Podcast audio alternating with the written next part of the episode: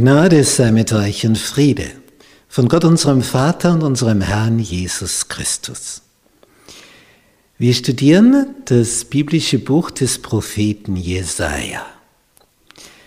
Lektion 1 Identitätskrise. Dienstag. Die Verhandlung über Vergebung. Die Reihenfolge im Kapitel 1 ist sehr bedeutsam. Zuerst hört einmal zu, macht eure Ohren auf und Himmel und Erde werden als Zeugen angerufen. Also das ist eine große Sache. Das ist nicht nur so beiläufig, dass man irgendwo seinen Frust abladet. Hier geht es um alles. Es geht um Gottes Volk. Was ist los mit euch? Und die, die schauen ganz verwundert, ja, was soll los sein mit uns? Ja, ihr seid so und so und so unterwegs. Alles daneben. Und jetzt, nachdem Gott aufgezeigt hat, ihr könnt beten, so viel ihr wollt. Und wenn ihr auch viel betet, höre ich euch nicht. Und er zeigt ihnen auf, wie weit sie vom Ziel abgekommen sind. Aber jetzt kommt Hoffnung. Denn dieser Vers 18, der ist einfach umwerfend. Zuerst hör zu, du bist voll daneben. Und jetzt? Was kommt jetzt? So kommt denn Jesaja Kapitel 1, Vers 18. Wir tun gut daran, uns diesen Vers so oft vorzusagen, bis er da drinnen so fest verankert ist, dass er nicht mehr ausgerottet werden kann.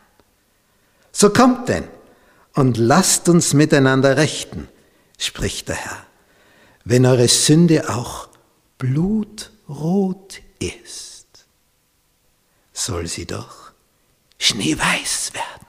Und wenn sie rot ist wie Scharlach, soll sie doch wie Wolle werden. Und das ist das Bedeutsame und das Schöne an dem Ganzen wenn du zuhörst und begreifst, wie du daneben bist, weit abgekommen vom Ziel, so gibt es dennoch für dich Hoffnung. Und manche kommen zu mir und sagen, für mich ist der Zug abgefahren. Und wenn dann so die Vergangenheit aufbricht und das Gewissen erwacht und der Schmutz in die Höhe kommt, sagen, für mich ich bin zu weit gegangen. Ich habe dies und jenes in meinem Leben schon gemacht. Und wenn das dann so hochkommt, dann überwältigt einen dieser Schmutz. Wenn man sich fragt, wie soll man das je noch reinigen? Ich habe mal so ein Geländefahrzeug gesehen. Da hat ein junger Mann in seinem Übermut die Scheiben runtergelassen. Und Geländewagen heißt es geländegängig, da kann ich querfeld einfahren, wo sonst niemand fährt, weil er dort stecken bleiben würde. Ich kann durch Schlamm und durch alles hindurch, vielleicht, vielleicht auch nicht. Aber der hat alles ausprobiert, was so ein Fahrzeug kann, wie weit er da gehen kann. Und das hat nur so gespritzt. Und dieses Fahrzeug war im Wageninneren, die ganzen Armaturen, alles, das hat hineingespritzt von den Seitenfenstern. Das Fahrzeug hat innen ausgesehen, sowas habe ich vorher nie gesehen. Das ist wie wenn du einen Kübel mit Schlamm in ein Auto hineinschüttest. So hat es innen ausgesehen. Und du fragst dich, ja, wer soll das je noch einmal sauber bekommen? Wenn wir sündigen, schütten wir Schlamm, Schmutz über uns. Wer soll das reinigen? Welches Waschpulver ist dafür kräftig genug? Was ist das beste Waschpulver? Interessanterweise ist Blut das beste Reinigungsmittel. Aber nicht irgendein Blut, sondern das Blut des Sohnes Gottes, das er am Kreuz für dich vergossen hat. Darum hier das Angebot. Kommt, lasst uns miteinander rechten. Und das 700 Jahre vor der Kreuzigung, fast 800 Jahre.